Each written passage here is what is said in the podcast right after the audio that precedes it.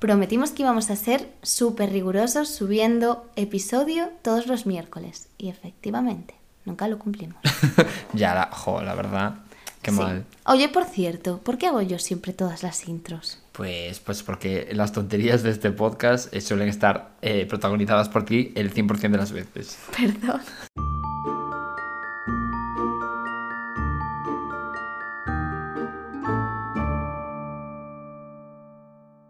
Hola, soy Coral Yo soy Yayo, y estás escuchando Sofá, Manta y Crimen. una semana más, la Q3 hecha podcast. Bueno, no nos quites mérito. Bueno, nos han dicho esta semana bastantes veces que tenemos que ir más al grano, que hacemos unas intros demasiado largas, que nos enrollamos como una persiana. Bueno, cosas. Sí, no, tienen algo de razón. Eh, Nos alargamos. Oye, por cierto, ayer fui al supermercado y encontré una tableta de chocolate no, nueva. ya, por favor. Nah, es broma, es broma, es broma. Vamos a ir un poco más al grano, venga, va. Venga. Así que podemos empezar ya si quieres. ¿Quién empieza hoy entonces? Pues empiezo yo mismamente. Venga, te cedo mi turno. Vale, pues mira, mi caso se llama caso Turpin, ya que está protagonizado por eh, David Alan Turpin y Luis Ana Turpin, o sea, David y Luis de toda la vida. O sea, los turpos. Exactamente. Bueno, pues el caso es que esta pareja se casó en 1985 en, bueno, en Virginia, en Estados Unidos, ¿no? Cuando David tenía 23 años y Luis tenía 16. Se escaparon de casa y su familia, la, bueno, la familia de, de Luis, eh, era un pastor de la iglesia pentecostal. Que dirás, ¿qué es pentecostal? Yo tampoco lo sabía. Es un movimiento dentro de la bueno, del cristianismo. Casi resumido, es, es una rama dentro de los protestantes, dentro del, propio cristianismo, ¿no? Bueno, pues eh, con esto te quiero decir, la familia era muy, muy, muy conservadora y tradicional, evidentemente. Entonces no les pareció bien que, para empezar, que David tuviese 23 cuando ella tenía 16 años, quiero decir, se llevaban en realidad 7 años, que tampoco es muchísimo, pero claro, ella era una adolescente aún y él ya tenía 23 años, ya no molaba por su parte, ¿sabes? A ver, sí, bastante diferencia. Claro, pero encima casarse, tal, bueno, eh, escaparse de casa, todo un jaleo para una familia tan conservadora. Entonces ya empezamos mal. Sí. Bueno, David, el caso es que era un ingeniero informático, graduado bueno, en el Instituto Politécnico de la Universidad de Virginia, ¿qué tal? Que eso es súper irrelevante. Y el caso es que trabajaba en una empresa por la que, cual cobraba 140 mil dólares al año. Esto es importante porque, bueno, el caso es que era una familia que tenía bastante pasta, evidentemente, porque cobraba mucho. Ella Vale. era ama de casa. Vale. Y bueno, eh, la pareja era partidaria del movimiento Quiverful. Que dirás, ¿qué es esto? Pues yo tampoco lo sabía. Es una creencia teológica que ve las familias numerosas como una bendición de Dios, con lo cual están en contra de cualquier eh, método anticonceptivo, de cualquier medida de planificación familiar, eh, por supuesto del aborto, todo este percal. Y, mm, y, claro, suelen ser familias, evidentemente, que suelen tener mogollón de hijos. Entonces, con este contexto, eh, esta pareja tuvo 13 hijos. Su poquito de 13 hijos, ¿eh? Ah, mira, en mi caso también hay bastantes hijos. Sí. Sí. Bueno, pues además esto me sorprendió porque eh, tampoco es tan antiguo. En real, quiero decir, eh, esta pareja se casó en 1985. Vale, evidentemente pasaron 40 años, ¿no? Pero mm, normalmente cuando hablamos de parejas que tienen, pues yo qué sé, 20 hijos o cosas así, suelen ser pues en el año 1905, ¿sabes? O algo así. Me, me sorprendió este dato, pero sí, bueno. no, el mío igual, ¿eh? Pero bueno. Bueno, el caso es que, según los padres de, de David, ¿no? Eh, la pareja tuvo 13 hijos porque Dios los llamó a hacerlo. Ya. En fin, Entiendo. bueno. Y las edades de los hijos eran entre los 2 y los 29 años. Siete de ellos siendo mayores de edad. Entenderás por qué yo estoy dando estos datos, que son relevantes para la historia. Eh, bueno, la educación en casa de los niños ya era, era, bueno, era compleja porque implicaba memorizar la Biblia, algunos tra- trataron de memorizarla en su totalidad y si no lo hacían los padres les castigaban, bueno, en fin, cositas. Y en el año 2011 la familia se quedó, se quedó en, en quiebra, perdón, y tuvieron que mudarse, bueno, a, otro estado, para mm, encontrar una casa que se adaptara a sus nuevas necesidades económicas, ¿no? Con lo cual se fueron a vivir a Perris, en California. Eh, allí, eh, bueno, estaban en una comunidad de vecinos, ¿no? No era como un edificio ni nada así. Quiero decir, era mítico barrio estadounidense típico con casas eh, una al lado de la otra, ¿sabes? Sin muros, con un jardín que... Sí, la imagen idílica. exactamente. bueno, pues ese percal era donde vivían, ¿no? Que también flipo, en plan, quiero decir, te declaras en quiebra, pero tienes pasta para comprarte un casoplón o como sea la casa, no, no me imagino cómo será, pero quiero decir, en una urbanización y yo no tengo dinero para comprarme dos barras de pan en el mismo día. Tampoco flipo un poco, la verdad. Pero bueno, en fin. ¿Por qué debían ese dinero entonces? A ver, debían ese dinero porque parece ser que tenían 150 mil dólares en activos, en, bueno, en, yo qué sé, en bolsa y perdieron ese dinero porque la empresa en donde lo tenían metido se fue a la quiebra y el caso es que se endeudaron entre 100 y 500 mil dólares. Vale. Su poquito de... Sí. Un abanico bastante amplio de dinero, pero mm, son los datos que yo encontré. Bueno, el caso es que se fueron, ya digo, a Perris, California, ¿no? Y allí los vecinos empezaron a comentar que el patio estaba descuidado, con malas hierbas y que eso eh, iba, en contra de las normas del propio vecindario, porque parece ser que había normas para mantener el jardín de tu puta casa. Y nada, el caso es que ya los vecinos estaban con la mosca detrás de la oreja, no les molaba esa familia porque tenían malas hierbas en el jardín. No, no, les, no, no eran trigo limpio para ellos. Quiero decir una cosa, o sea, vi en internet que había una ciudad que la había creado Disney en un principio y también tenía como sus normas comunitarias. Quiero decir que a lo mejor esto es típico. Pasó en Disney. No, pero que a lo mejor es típico de, ciertas ciudades de Estados Unidos. Sí, seguramente. No lo sé, pero. Seguramente, porque encima tú piensas que allí no. Las casas es, eso, no suelen tener muros y tal, están a la vista, entonces yo qué sé, mira. El y comparten ese sentido de comunidad. Justo. Entonces no me sorprende tanto. Entonces, pues bueno, el, el caso es que a los vecinos no les molaba, ¿no?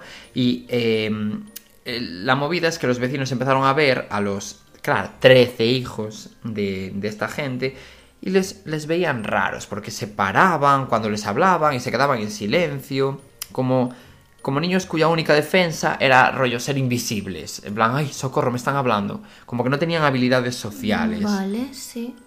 Y saltaban en lugar de caminar y parecían desnutridos y pálidos. Mm, vale, vale. No sé si vas en la dirección que creo. Sí, va en esa dirección. ya te lo adelanto, pero bueno. Vale. Entonces, nada, ya digo, mm, en este contexto, más tarde se supo que los Turpin habían encadenado y golpeaban a sus hijos, eh, los atormentaron durante años, permitiéndoles comer solo una vez al día y ducharse solo una vez al año. Estaban como medio encerrados. Espérate, ya verás, voy a contar más datos, pero bueno, sí. Algunos de los hermanos eh, parecían carecer incluso del conocimiento básico del mundo, no sabían lo que era un médico, no sabían lo que era un policía, no, no, no sabían absolutamente nada del mundo que les rodeaba porque resulta que los tenían encerrados en un cuarto, bueno, en unas condiciones pésimas que mm, voy a, desarrollar más adelante, pero primero quiero contar una cosa por el medio. Bueno, por el medio, mm, ya, ya me entenderás. El caso es que eh, los hijos, claro, en este contexto de encerramiento y tal, estuvieron durante años planeando cómo escaparse, ¿no? Concretamente dos años estuvieron planeándolo. Y el 14 de enero de 2018, o sea, hace relativamente poco tiempo, Dos de, las hijas salieron de la casa por una ventana. La menor, de, que tenía 13 años, regresó a la casa por miedo, ¿no? Porque tenía miedo, bueno, pues eh, a cosas obvias, ¿no? Como que te maten, por ejemplo. Pero la otra, eh, que tenía 17 años, consiguió escapar, equipada con un teléfono viejo que había encontrado en la casa. Ella, cuando encontró el teléfono, se lo, se lo guardó eh, para poder sacar fotos con él de las torturas que les hacían los padres y demás. Eh, y claro, de esa forma, cuando escapó, lo primero que hizo fue llamar al 911, que es el número de la policía de allí, para que los eh, fueran a rescatar, ¿no? Y dirás, ¿por qué no llamó antes? Si consiguió un teléfono, ¿por qué coño no llamó antes? Bueno, pues claro, ella explica que se llama Jordan, la niña en cuestión, explica que siempre estaba aterrorizada mm, y tenía miedo de que si llamaba a la policía o trataba de escapar, la atraparían y que moriría si la atrapaban, evidentemente. Entonces, bueno, pues le daba tanto miedo que, mm, que simplemente esperó a estar fuera de casa para llamar a la policía. O incluso que apareciese la llamada en el historial. O, Claro. Yo qué sé. O que viesen algo los padres. A ver, no, porque el teléfono e- ella se lo guardó, ¿sabes? Era un teléfono viejo que había por casa, con lo cual los padres no iban a darse cuenta de que había desaparecido. A ver, supongo que tendrían forma de descubrirlo, ¿no? Pero quiero decir, no era un móvil que utilizaran los padres. Entonces, en ese sentido, era difícil que vieran el historial de llamadas, porque de hecho, si no, también podrían ver las fotos que ella sacaba, ¿sabes? Ella, pero el teléfono lo tenía ella en todo momento. Vale, vale, vale. Pero claro, simplemente, pues la pobre, claro, estaba aterrorizada. No, sí, o que te pillen justo llamando en el momento, cualquier cosa. Claro. O que la policía se presente de repente y que no la crean y luego sepan que ha sido ella. Claro, cualquier cosa. Entonces, bueno, eh, la movida es que mm, eh, cuando habló con la policía, no, lo que les dijo fue que la casa en la que vivía la familia olía tan mal que eh, apenas podía respirar y que pensó que ella y sus hermanos podrían necesitar ir al médico. Claro, de esa forma se iban a presentar allí los policías. En realidad fue súper inteligente, porque podría haber dicho, ay, mis padres me están pegando. Igual la policía decía, ah, esta niña está vacilando. ¿Sabes? Pero Claro. poniendo así en duda el, el- el tema de los médicos y tal, pues yo qué sé. A ver, por allí se presentó a la policía. No, sí, era buena excusa. Y cuando llegó el primer agente de policía, ella inmediatamente le mostró el teléfono con todas las fotos, ¿no? Y vídeos que tomó ella de sus hermanos para demostrarle el abuso al que estaban sometidos. Cuando mm, la policía llegó a la casa de los Turpin y, y declaró que estaban realizando un control de bienestar de los niños, eh, no tardaron en, en, claro, en, en reconocer la magnitud de, de lo horrible, ¿no? De, de la realidad de los niños. Dios, no, ya, no me imagino. En plan, descubrieron una casa que apestaba excrementos humanos, basura en descomposición y comida enmohecida, con todas las superficies cubiertas de basura, y allí encontraron a los otros 12 hermanos que estaban encerrados eh, en, en un cuarto, uno de los cuales estaba esposado a una cama con cadenas. Dios mío, en serio. Sí, sí. Había estado en ese estado durante semanas, además. ¿eh? Los- de hecho, los oficiales sospecharon que otros dos también, también habían estado encadenados hasta eh, justo el momento en el que entraron ellos por la puerta, pero que a los padres igual les dio tiempo a desencadena- desencadenarlos a ellos dos, pero al, al hermano de 22 años no. De 22. Claro, claro, claro. Al- el que estaba eh, encadenado tenía 22 años. Ojo, mucho ojo, ¿eh? Bueno, eh, los oficiales dijeron que se habían encontrado los hermanos sucios y desnutridos, sentados en camas sucias, flácidos, frágiles, cubiertos de tierra, con los brazos cubiertos de magulladuras, y que parecían todos ellos ser más jóvenes de lo que realmente eran eh, por la edad, ¿no? Inicialmente habían dado por supuesto que todos eran menores de edad, pero luego comprobaron que para nada, que eh, como dije antes, algunos de ellos sí que eran eh, menores, pero que la mayoría de hecho eran mayores de edad, siete de ellos concretamente. De hecho, la, la mayor de todas, que era una mujer de 29 años, pesaba solo 37 kilos, que da igual la altura que tengas. Con 29 años, pesar 37 kilos Hostia, ¿eh? Pero no sabía, claro, que algunos iban a ser tan mayores. Sí, pues Pero sí, sí. al ser tantos es lógico. Claro, es que son 13 hijos, aunque tengas uno por año. Pero estabas atado a vivir ahí, es terrible. Es muy heavy, es muy heavy. No puedes hacer tu vida de ya persona adulta. Claro, pues la cosa es que los tenían tan manipulados y, y en plan tan amenazados que a veces, o sea, no siempre estaban encerrados en el cuarto, a veces los sacaba para afuera, por eso algunos vecinos los veían, algunas veces fueron a, a un parque de atracciones de Disney, en plan que supongo que sería al, al- al de Orlando, o sea, quiero decir que algunos viajes, algunas movidas hacían, pero nada, dos o tres días supongo que como forma de premiarles a ellos, en plan, si os portáis bien y no decís X cosa, os llevamos a Disneyland, me lo invento, ¿eh? no tengo ni idea, pero Sí, sí, sí, sí. de, de esa forma, claro, porque al final piensa que esta gente pues tendría una familia, pues tienen unos vecinos que saben que tienen 13 hijos, si nunca los vieran en la calle, igual hubiesen llamado antes a la policía, hubiese sido un poco raro, entonces también supongo que sería una manera de garantizar que nadie se metían en los asuntos, pero claro, al final los vecinos flipaban porque veían a chavalas de 29 años luciendo 15. Ya. Ya, o ni sabrían la edad que tenían. No, a ver, yo creo que es una estrategia también de, de manipulación, que alguna vez sí que te dan algo de recompensa para que tú sigas aceptando ese maltrato y que mm, veas algo bueno en todo eso. Justo, justo, sí, en plan síndrome de Estocolmo. También. O sea, generarlo, me refiero. sí. Bueno, algunos estaban tan demacrados que apenas podían caminar, ¿eh? Otros sufrieron daño cardíaco debido a la falta de nutrientes. El brazo de un preadolescente era del tamaño de un bebé de 4 o 5 meses, Dios dijeron. mío. O sea, mucho ojo. ¿eh? Bueno, mío. el departamento de policía dijo que Luis estaba perpleja, o sea, la madre, cuando los agentes entraron a la residencia. Claro, no contaban con ese percal allí de repente, ¿no? También dijeron que los padres no pudieron proporcionar de inmediato una razón lógica por la cual sus hijos estaban allí retenidos, ¿no? De la y bueno, y menos aún de la manera en- lo que lo estaban. Evidentemente no hay ningún tipo de excusa para tener a tus hijos retenidos, pero si encima están encadenados, en plan desnutridos y tal, ¿qué, qué excusa vas a poner? Ya, ¿sabes a qué me recuerda mucho? Al caso de Jenny, lo de la niña salvaje. No sé si te suena. No me suena. Es un caso de una niña que encontraron pues también como que los padres la habían medio abandonado en casa y al final pues que no desarrolló un montón de habilidades. Claro, sociales. Sí, y físicas también tenía un montón de problemas con eso, con su desarrollo físico por haber estado tanto tiempo encerrada. Y ese ya era un caso muy, muy extremo. Pero en verdad es parecido las Sí. consecuencias de todo eso. Incluso hay una película que, que ay, no me acuerdo cómo se llama, creo que es La Habitación o algo así, que mm, va un poco de eso. Es una, una chica que secuestran y un señor la, la, la viola durante años y años Sí, y años, acaba quedando embarazada, tuvo una hija. ¿Ves? Yo esas las recomiendo porque esa la vi. Buah, es que eso es un peliculón, Sí, ¿eh? pero bueno, en el caso de esa niña sí que se desarrolla bien porque Ya. la madre le ayuda, pero bueno, que hay casos... Sí, bueno, aún así, no, me acuerdo cuando salía fuera de la casa que no conseguía hablar bien con la gente porque le, le tenía Sí, miedo, sí. él nunca vio el exterior, quiero decirte, al Sí, final, sí, porque cuenta bueno, toda la vida. Que hay consecuencias que, que, son- Claro. que- que son reales, que han pasado. Hombre. Que, bueno, es, es En muy fin. fuerte.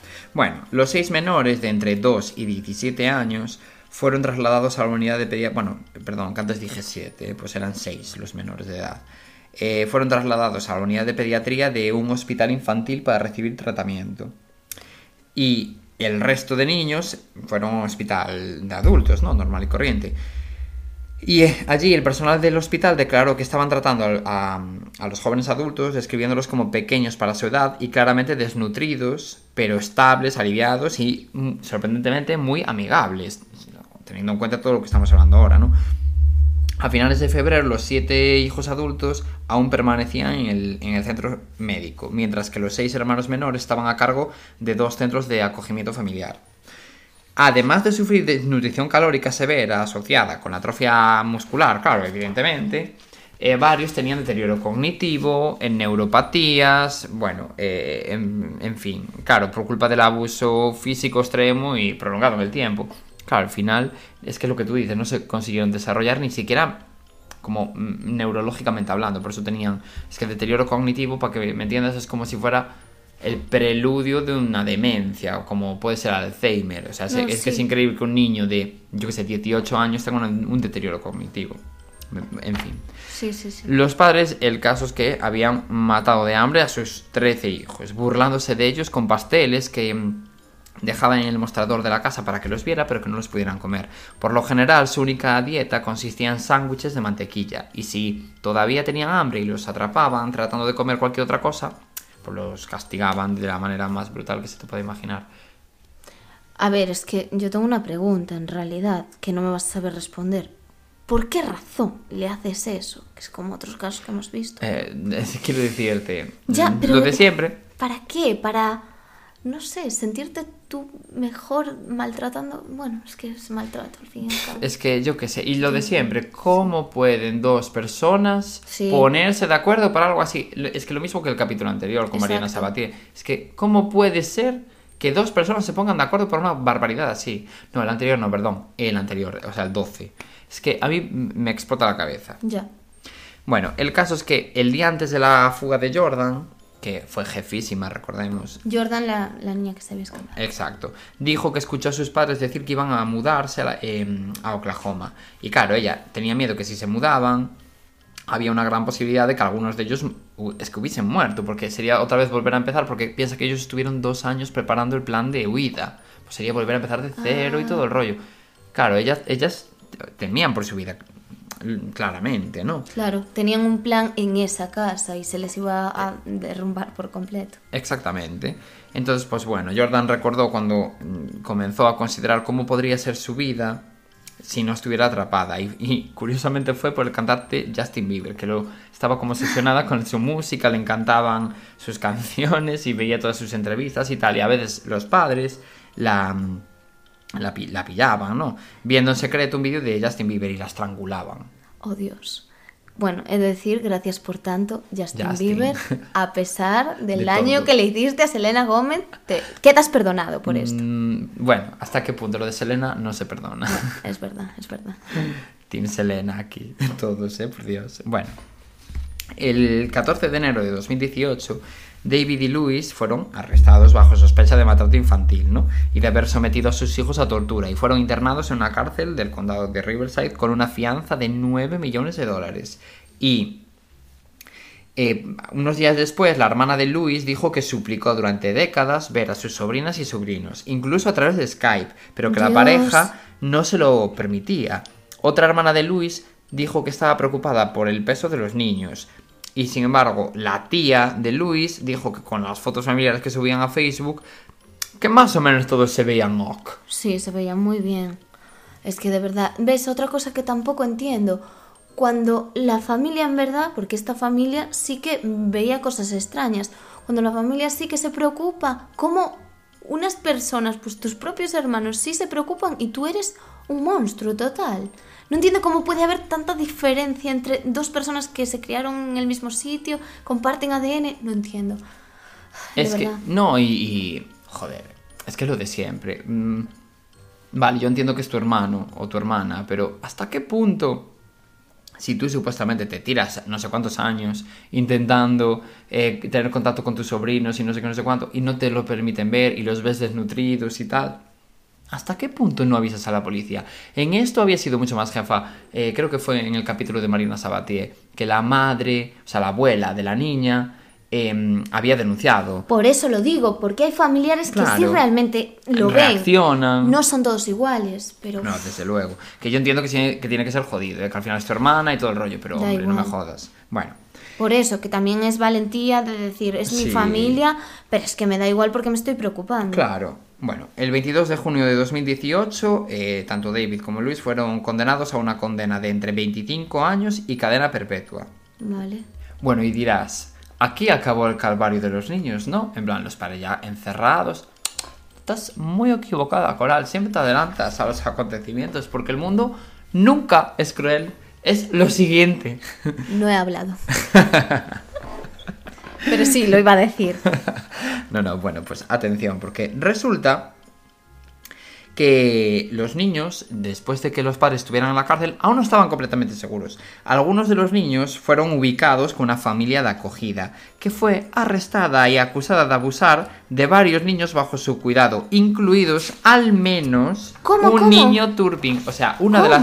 Claro, los niños que eran menores tuvieron que ir a casas de acogida. Bueno, pues una de esas familias de, de acogida tenía no sé cuántas denuncias por abuso, o sea, quiero decir, fueron arrestados por abuso eh, y demás historias, y uno de los niños de los que abusaron era uno de los hijos de, de los Turpin. Ay, es que pensé que te había entendido mal. De verdad, o sea, tuvisteis...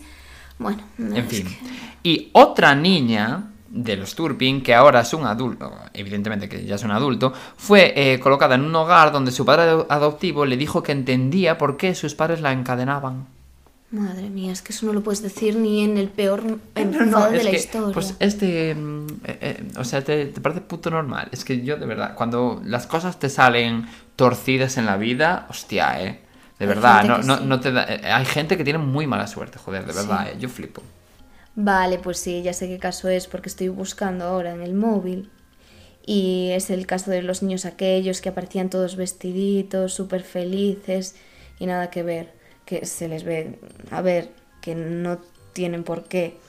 pero se les ve súper delgaditos y, y se les ve bien, en verdad. Sí, O a sea, ver. físicamente entiendo que por las fotos tampoco sospechasen tanto. Mm, Sí, a ver, por ejemplo, eso, la tía de Luis pensaba que estaban todo perfecto, Claro. por lo claro. que veía en Facebook. Sí, en muchas fotos se les ve sonrientes, pero es que claro, cualquier parecido con la realidad es No, sí, coincidencia. completamente. Bueno, mira, pues lo que nos llevamos de este caso es que muchas veces las redes sociales engañan un montón y que no sabemos detrás lo que hay de cada familia. Y que Facebook apesta. Vale, muy bien, ya yo. Otra empresa más que nunca nos va a patrocinar. Ya, claro, porque Facebook venga a llamarnos a la puerta para patrocinarnos. Claro que sí. Pues si nos lo cancelas así tan fácilmente, seguro. Eh, pero es que apesta. Vale. Bueno, eh, te toca, porque yo ya te conté mi caso, que siempre por supuesto escojo uno que sea traumatizante. Así que, eh, a ver, espero que el tuyo no lo sea tanto. Mira, mi caso, solo puedo decir que lo vas a alucinar. Sí, voy a flipar. Que vas a flipar como nunca. Se me va a caer el coño. Eh, más que eso. Piensa que no tengo coño. me tiene que generar el, el cuerpo uno para podérseme caer. Pues imagínate. Cuando Vale. te digo que sí. Pues me agarro a la silla entonces. Sí, sí, sí, sí. Puedes agarrarte porque esto... O sea, agárrate que vienen curvas. Vale. Vale. Mi caso empieza con uno de los protagonistas que es Balenga Kalala. Él nació en la República Democrática del Congo y llegó a Australia en el 2004 como refugiado. Huía de un ejército armado que había irrumpido en su aldea, matando a su mujer y su hijo pequeño. Mm, vale. Noela llegó a Australia ese mismo año. Noela. ¿Qué- ¿Quién es Noela? no te me adelantes. Ah, Vale, vale, vale. vale. Ellos dos se enamoraron y se fueron a vivir a Kings Park, en Melbourne. Ella tenía cinco hijos de una relación anterior Mm, vale. y tuvo tres más con Kalala. O sea, que Ocho- sumando- ocho en total. Exacto. Por eso te decía que también hablábamos de una familia numerosa. Sí, la verdad. Se conocían desde hacía más de 10 años para el momento de la historia, Vale. que ocurrió todo en 2015. Ah, también muy reciente. Sí, por eso, por eso te decía, que al final coincidimos bastante. Ya. Noelia Rukundo Tan sin nombres también, ¿eh? Cualquiera de los tres. estaba de visita en Burundi. Te dije que vivía pues en Melbourne, que está en Australia. Sí. Pero en el momento de los hechos vivía, o sea, estaba de visita en Burundi, no vivía. Estaba pasando unos días. Capital, Bujumbura. Claro, Burundi. ¿En serio? sí, Sí. no lo sabía. Sí, sí, sí, sí. Vale, Burundi era el país donde ella había nacido y este dato, que también lo busqué en internet, es uno de los países más peligrosos de África. Mm, Vale. Es un dato relevante, por lo que Mm, Vale, vale, vale, vale. Ella o sea, había se nacido vienen allí. cositas. Claro, ella había nacido allí y estaba a 42.000 kilómetros de donde estaba en su casa. Uf, cerquita. Sí, al ladito. O sea, vas y vuelves en el mismo día. Pero había volado a África, a este país, para ir al funeral de su madrastra, porque era su país de origen y, bueno, su madrastra seguía viviendo allí. Vale. O sea, estaba ahora mismo en Burundi. Exacto. Vamos a situarnos que estaba en un hotel de Burundi yendo pues al funeral de, de esta persona que era importante para ella. Su madrastra era como su madre, o sea, era una persona muy, muy relevante en su vida y se sentía súper mal por lo que había ocurrido. Vale. Vale, pues entonces fue al entierro y después del entierro se fue a la habitación del hotel donde estaba hospedándose. Y bueno, sonó el teléfono y contestó y era su marido Valenga. Le llamaba desde Australia preguntándole pues qué tal estaba y cómo, cómo se encontraba después de lo que había pasado. Sí, ¿qué onda? Vale, ella le contó que estaba pensando en irse a la cama. Pero él, pues como la vio así bastante triste, le dijo, ¿por qué no sales? Te despejas y eso. Noela, la verdad es que no quería salir, pero bueno, dijo, también es verdad, voy a dar un paseo a ver si me despejo. Sí, a ver, la verdad, eh, pues yo qué sé, igual le venía hasta bien. Entonces Noela pues salió con toda la intención y poco después se encontró a un hombre apuntándole con una pistola. Joder, también es mala suerte. Bueno, hablamos de uno de los países más Bueno, ya, peligrosos. claro. Al final tampoco era tan sí, bueno estar en la eh, calle. que había la posibilidad. Sí.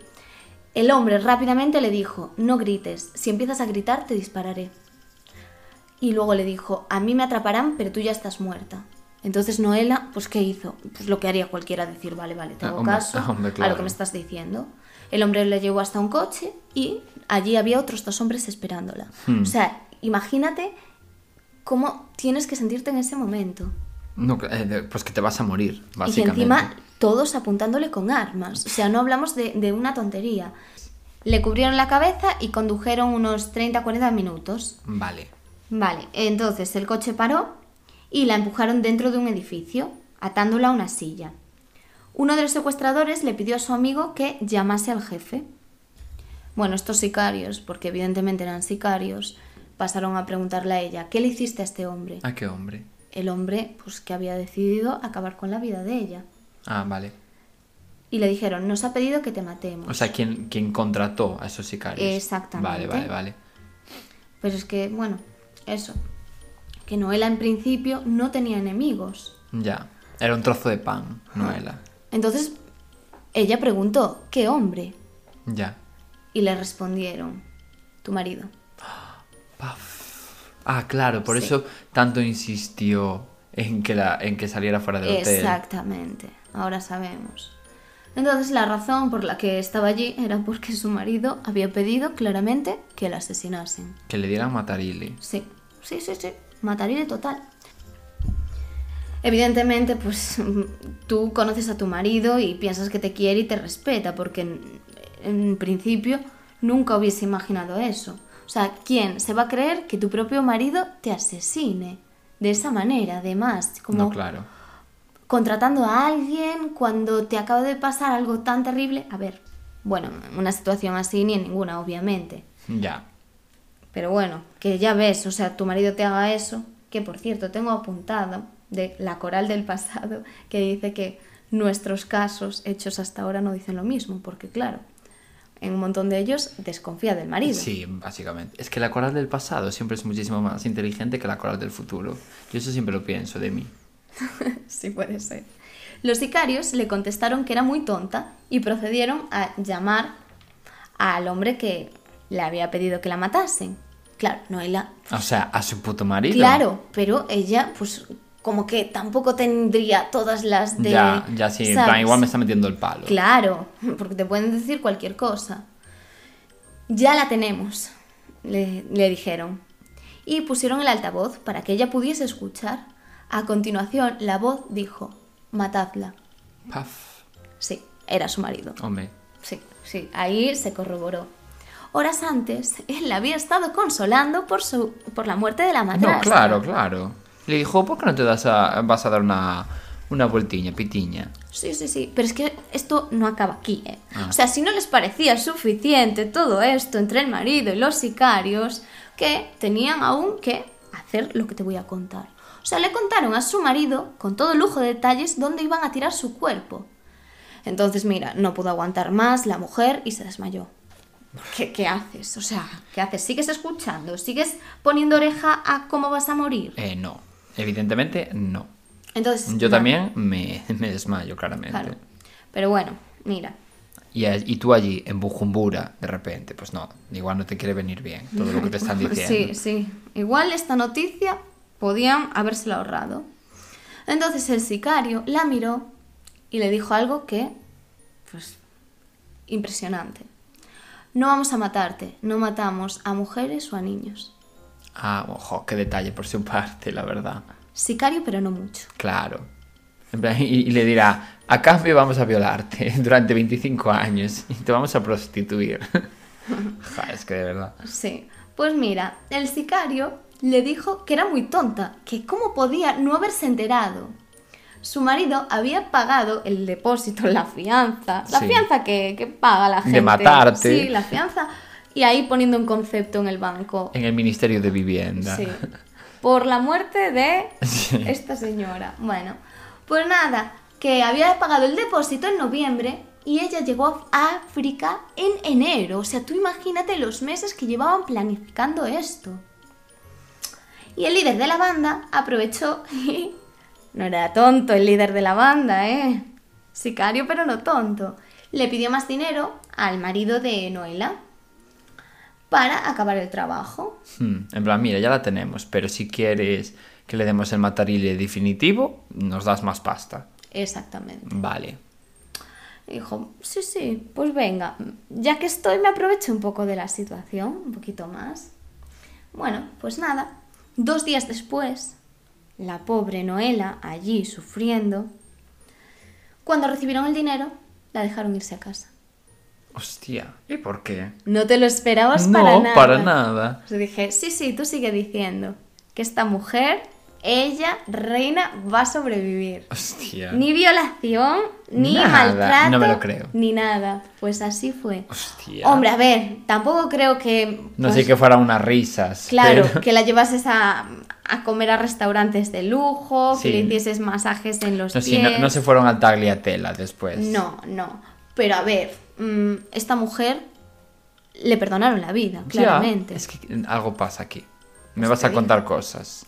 No, no. Ah, no. No, no. No, no, es así. Se- o sea, termina bien. Es que yo hablé de que. Por eso te dejé hablar, hablar de más y recrearte. Porque te dije en episodios anteriores que iba a contar un caso en el que la persona vivía.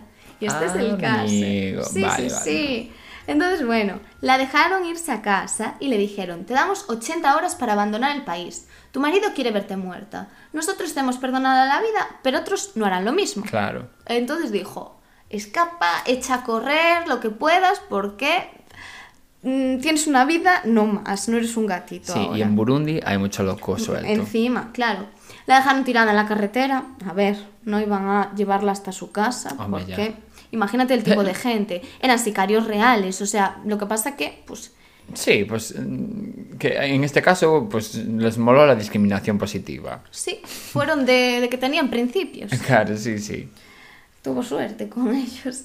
Bueno, entonces la dejaron tirada en la carretera, pero no sin antes darle las pruebas de las grabaciones que habían tenido con su marido, hablando del dinero, del secuestro, de la muerte y de todo. Hostia.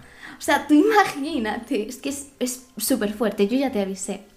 Entonces ahí tenía todo grabado, todas las pruebas. Le dijeron también que querían que regresase a su país para que les dijese a otras mujeres estúpidas lo que le había pasado. Sí, debes aprender algo.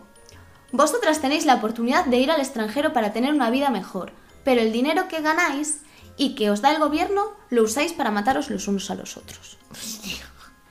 A ver, yo quiero entender que no que no entiendo, pero quiero entender que estas personas viven en estos países y buscan esto para sobrevivir porque al final pues pues buscas la, la manera. Obviamente, evidentemente, Sí, matar sí. a gente no es la solución.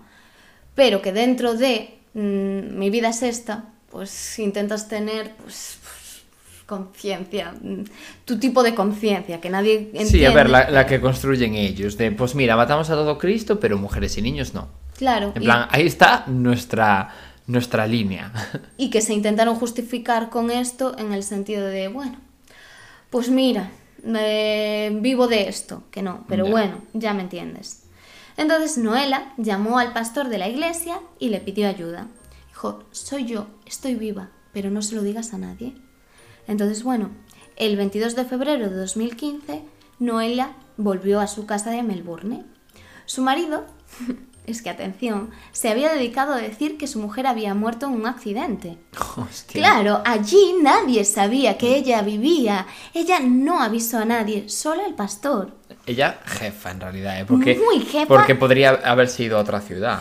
Y Pero volvió a Melbourne en plan, Sí. vas a flipar cuando aparezca Sí, yo sí, por allí. sí, sí. Con Es todo que- mi coño moreno. Exactamente, o sea, es que es muy fuerte la historia. Entonces, allí en su casa había un montón de gente guardando luto por ella. E incluso habían donado dinero a Valenga, su marido, por lo que había sucedido. Es decir, por haberse cargado a su mujer. Exactamente. Solo que ellos obviamente no lo sabían. Pero que al final era el dinero que iba a utilizar para Cargarse a su mujer. Claro, exactamente. Bueno, pues todos le estaban dando el pésame a este hombre. Pero ¿qué pasa? Que Noela irrumpió frente a Valenga. Apareció allí En- en, su propio funeral. Buh, qué jefa. ¡Qué jefa! Qué bad bitch. Es, sí, sí, sí, sí. Entonces nada, el hombre se quedó blanco, o sea, se creyó realmente que estaba viendo un fantasma. Hablaba consigo mismo, estaba paralizado. Pero de pronto, cuando volvió a la realidad, gritó, Noela, eres tú, lo siento por todo. Tú imagínate, claro, tienes miedo, ¿eh? A las consecuencias. claro, es que... Mira, y ella decía que después de todo esto que se sentía como si hubiese vuelto a nacer. Hombre, claro, normal. Y la gente no flipó cuando apareció por allí. Sí. En plan, milagro. ¿Y qué explicación dio él? Pues mira, en ese momento Noela ya llamó a la policía y emitieron una orden judicial contra él. Vale. Porque, claro, No, claro, era un percal. ¿qué le dices? ¿Qué le respondes? Días más tarde, pues la policía le pidió a ella que lo volviese a llamar y le confesó todo por teléfono. Lo que ella acabó grabando también una cinta para tener pruebas sobre eso, porque ya O sea, ella es que solo puede ser jefa, no puede parar de ser claro. jefa. él le pedía perdón, pero es que tampoco le servía de mucho. Ya, perdón por intentar matarte. Claro. La explicación que tú me preguntabas era que estaba celoso, que se pensaba que ella lo iba a dejar por otro hombre, cosa que ni siquiera era cierta. Ah, no, pero y además es como, es súper justificación, claro. No, para él está claro que sí. No, claro, entiendo que sí. Si no, no contratas unos sicarios. Porque, a ver, premeditado estaba un poquito. Sí, sí. Más bien desde unos meses antes, la verdad. Pero después, cuando lo detuvieron y ya lo acusaron, lo negó todo. Lo negó todo, pero claro, es que había una 48 grabación- millones de pruebas Bueno, en su contra. Aparte, aparte, sí. 48 millones de grabaciones, de pruebas y de, de todo. Es que, mm, de verdad, te salió mal la jugada. Pero mal, no, lo siguiente. Sí, este señor en el juicio decidió hablar el idioma del ridículo. Pues sí, la verdad. Y otra explicación que él dio fue que algunas veces el diablo puede incitar a alguien a hacer algo, pero una vez hecho, empiezas a pensar, ay, ¿por qué hice aquello? Ya, claro. Mira, Pobre de diablo. verdad, de verdad. El 11 de diciembre de ese año fue declarado culpable y lo condenaron a... ¿A cuánto crees que lo condenaron? Es que no me sé, claro, el punitivismo Da de la legislación australiana. ¿Cuánto crees que debería? 25 años. Nueve. ¿Nueve? Sí. Hostia, qué poco, ¿por qué? Porque, es, yo, bueno, yo qué sé. Pues no sé, pues ya ves, porque como no murió, pero si ah, llega bueno, a morir... claro, por claro. intento de... Ya, claro. No, y encima supongo que habría dramas en, por el hecho de que ocurrió, claro, en otro país o yo qué sé. No, sí, eso también supongo, pero da igual, porque al final te acusan en el país donde, No, claro, donde claro. ocurrió. Pero aún así, nueve años, porque no llegó a hacerlo. Pero es que si llega a hacerlo, ¿qué? ¿Por qué? O sea, no tiene sentido. En fin, Porque lo hubiese hecho si no fuese por los vicarios al final. ya. Y Noela, la verdad, que, que ya digo, es que es reinísima. Pero... Ah, re- reina de Australia. Y de Bujumbura, y de Burundi, De- y del continente africano, de todo. De los países que ella decida. Sí, sí, de los que quiera. Porque tiene el poder de decidirlo. Sí, sí, sí. Em, Le tenemos que llevar un mapa mundi y que seleccione. Exactamente. Y dijo que todas las noches escuchaba la voz del marido diciendo mátenla, mátenla. Porque es que eso te tiene que quedar grabado para siempre. Hombre con esa frialdad encima. Y, y bueno, pues esta es la historia más interesante, o por lo menos más divertida, o más maravillosa, la querría decir. No es porque sea mi caso, pero a ver, sí. Ah, no, un poco sí que es por eso. Puedo decirlo claramente. Sí, claro, porque encima podemos, eh, yo qué sé, eh, el hecho de que termine bien, quieras que no. le- Fantasía de verano. Hombre. Bueno, pues nada. Yo quiero decir que a veces la realidad es mejor que cualquier historia inventada, porque Ay, ya me dirás, te inventas esto y no se lo cree nadie. No, no se lo cree nadie. Si es una peli dices, "Pff, vaya fantasmada. Y de nada por traerte una historia en la que la protagonista se salva y además, después de todo esto, es una historia de venganza, porque vas a tu propio funeral a ponerle las cosas claritas. No, no, no. eh, muy, muy, muy diosa. Que hay algún caso en el que el asesino, asesino no porque no llegó a morir, pero que la persona que te quiere matar te pide perdón y todo eso, y al final la otra persona se acaba creyendo que no le quería matar o lo que fuese. Ya, pero no es el caso. No es el caso y Noela se mantuvo firme. Muy bien, muy bien, Noela. Estamos orgullosos de ti, la verdad. Un besito para Noela allí donde esté. Un besito para ti, guapa. El barrio entero para ti, toda la calle. has venido arriba. Bueno, pues hasta aquí el capítulo de hoy, ¿no? Sí, nos vamos tranquilitos. Sí, sí, la verdad que, que muy contentos. y bueno, nada, lo de siempre, seguidnos en arroba sofamanta y crimen en Instagram. Y también es muy importante si nos seguís en Spotify. Ay, sí, sí, sí, es verdad, seguidnos, que ya nos sigue mucha gente, ¿eh? ya casi tenemos mil seguidores en Spotify, pero necesitamos más. Darle al botón, al botón, Al botón. al botón de siguiendo. Exacto, bueno, de seguir, para que a nosotros nos aparezca como siguiendo. Vale, pero luego te aparece siguiendo una vez le das a seguir. Ya. Que esté Sí, comprobado. sí, exacto. No sé. Fijaos en que ponga siguiendo. Eso es. Es lo importante. Y nada, eh, hasta aquí el capítulo de hoy, ¿no? Sí, sí. A ver si, si os gusta y ya nos contaréis lo que os parece. Exacto, como, como lo de siempre, comentadnos todo. En, eh, que además ahora pueden comentar en Spotify lo que les parece el capítulo y tal. Nosotros lo leemos. Esas cositas. Y aquí la community manager se va a dedicar eh, a subir vídeos a TikTok. Spoiler, no va a ocurrir.